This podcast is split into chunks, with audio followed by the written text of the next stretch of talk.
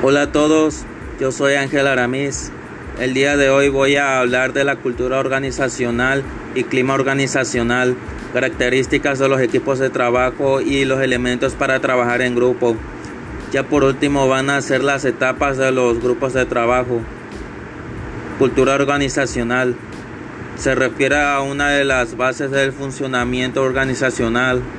Se trata de un tipo de inercia social compleja una fuente invisible de energía que se refiere al conjunto de creencias y valores dentro y entre los grupos existentes en todas las organizaciones. Esta cultura organizacional configura la identidad de la empresa, es resistente al cambio y evoluciona constantemente.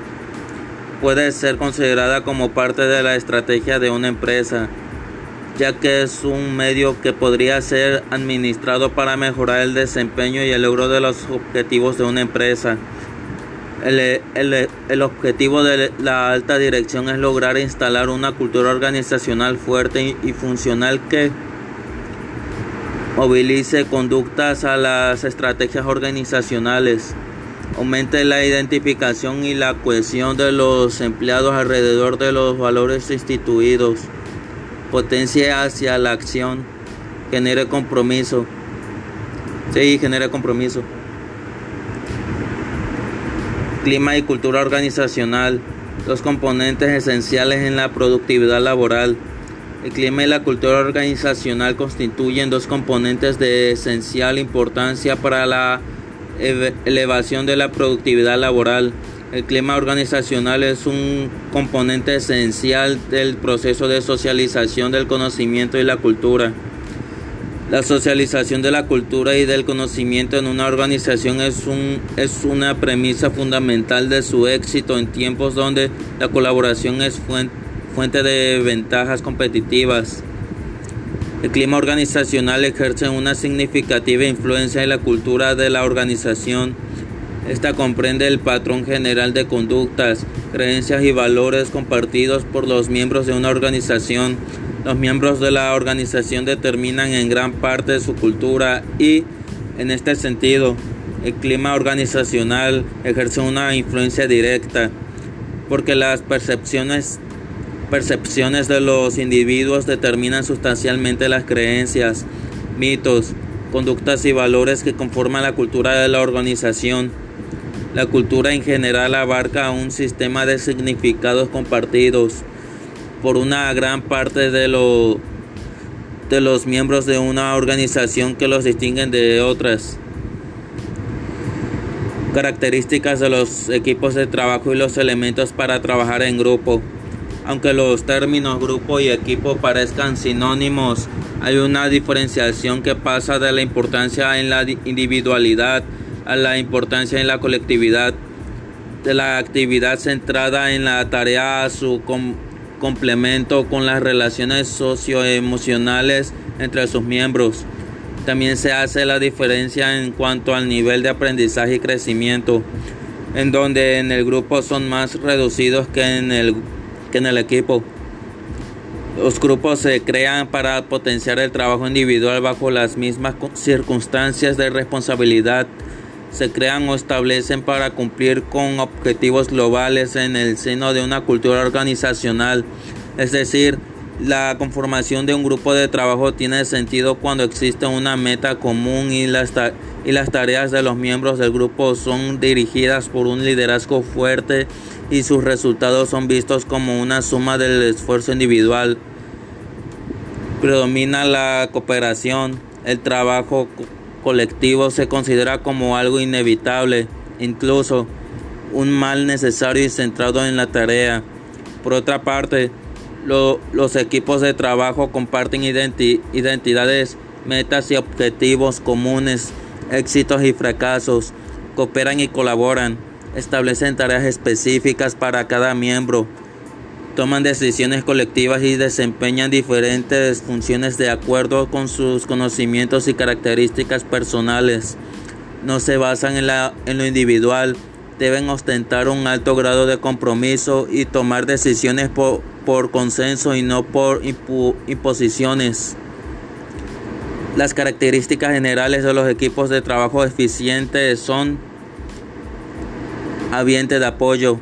Los integrantes se ayudan entre ellos sobre bases de colaboración, confianza y compatibilidad, claridad del papel. Los integrantes conocen las funciones de aquellos con quienes interactúan. Metas superiores. Los directivos tienen la responsabilidad de mantener a los equipos de trabajo orientados a la tarea global. Liderazgo. Requieren del acompañamiento de una persona que recuerde constantemente el objetivo y prevenga estancamientos, quien brinde inducción a los nuevos miembros y medie la relación entre los miembros. Ahora, ahora de que un directivo va a crear un equipo de trabajo, es importante que se consideren los objetivos para lo que se instituirá y así darle una estructura que se adapte a ellos. Dependiendo de cada uno de, estos tipos son los elementos a considerar. Equipo de solución del problema en donde los miembros comparten sus ideas u ofrecen sugerencias sobre la forma de mejorar los procesos y métodos de trabajo pero tienen poca autoridad para llevar a cabo unilateralmente las acciones sugeridas.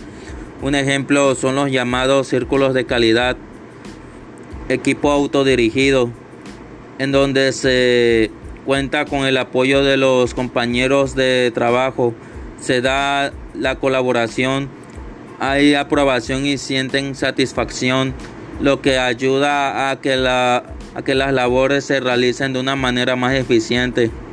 Equipos infrafuncionales.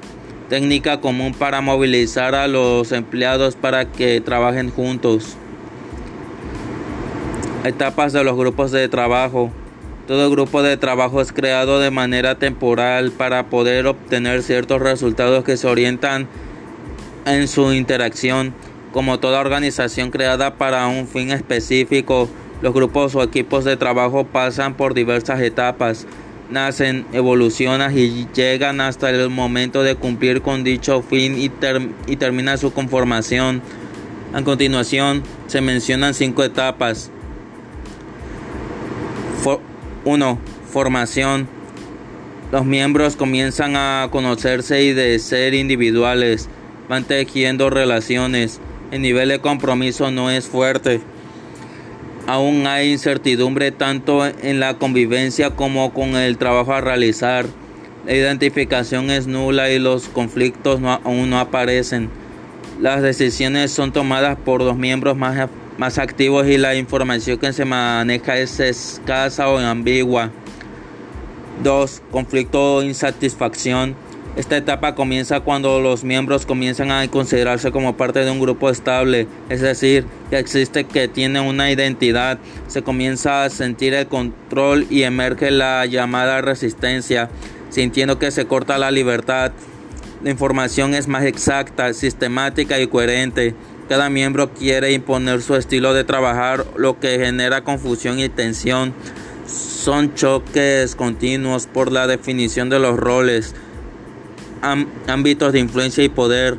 Algunos miembros suelen abandonar al equipo en esta etapa al no resistir la tensión, no encontrar solución inmediata a sus demandas o no contar con la información o herramientas suficientes para realizar su trabajo.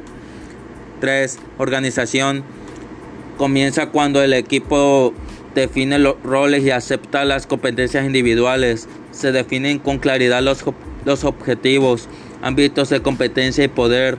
Se estructuran relaciones más sólidas, hay reconocimiento y valoración, la información es clara y transparente, es usada para tomar decisiones y los métodos de trabajo son acordados por consenso, hay mayor confianza, hay avance en el logro del objetivo, se manifiestan conflictos, pero se superan en conjunto. Aquí haremos un alto para abordar un tema que resulta importante conocer los roles dentro de la organización, puesto que no todos los miembros de un equipo realizarán lo mismo, se comportan igual. Así que, así que te invitamos para checar esto. Muy bien. Vamos, vamos a checar los, el número 4 y 5. 4. Realización o producción. Los miembros se sienten parte de un equipo valioso con un liderazgo claro. Mejoran su desempeño y hay satisfacción tanto personal como laboral. El grupo se ha convertido en un equipo de trabajo. Emergen los mecanismos para controlar los avances y contribuciones de los miembros se conocen liderazgos situacionales, hay un enfoque hacia la tarea y en mantener al equipo bajo un clima de colaboración. Los equipos cuando alcanzan la madurez buscan la heterogeneidad para afrontar los, los problemas que surjan, encontrar las soluciones. La información es transparente, fluida, se comparte sin dificultad. Hay logros que sirven de, motivante. 5 finalización. Este es otro, ya es el último punto que vamos a checar aquí. Es la disolución del equipo que ha, sido formado para desarrollar algún proyecto. Se alcanza el objetivo, entonces se determina el equipo. Muy bien. Aquí, aquí se me va a. Se me está, se me va a entrevistar si tuvieras que realizar un taller para propiciar que el trabajo de las personas a tu cargo sea efectivo, ¿cuál de los siguientes elegirías? Muy bien, los siguientes están aquí. Refuerzo de la cultura organizacional, motivación, construcción de equipos, que es el team builder en inglés, coaching, creatividad orientada a la motivación. Yo elegiría motivación. ¿Por qué? Porque la motivación es lo que nos hace impulsarnos más que nada para el logro de todos nuestros objetivos.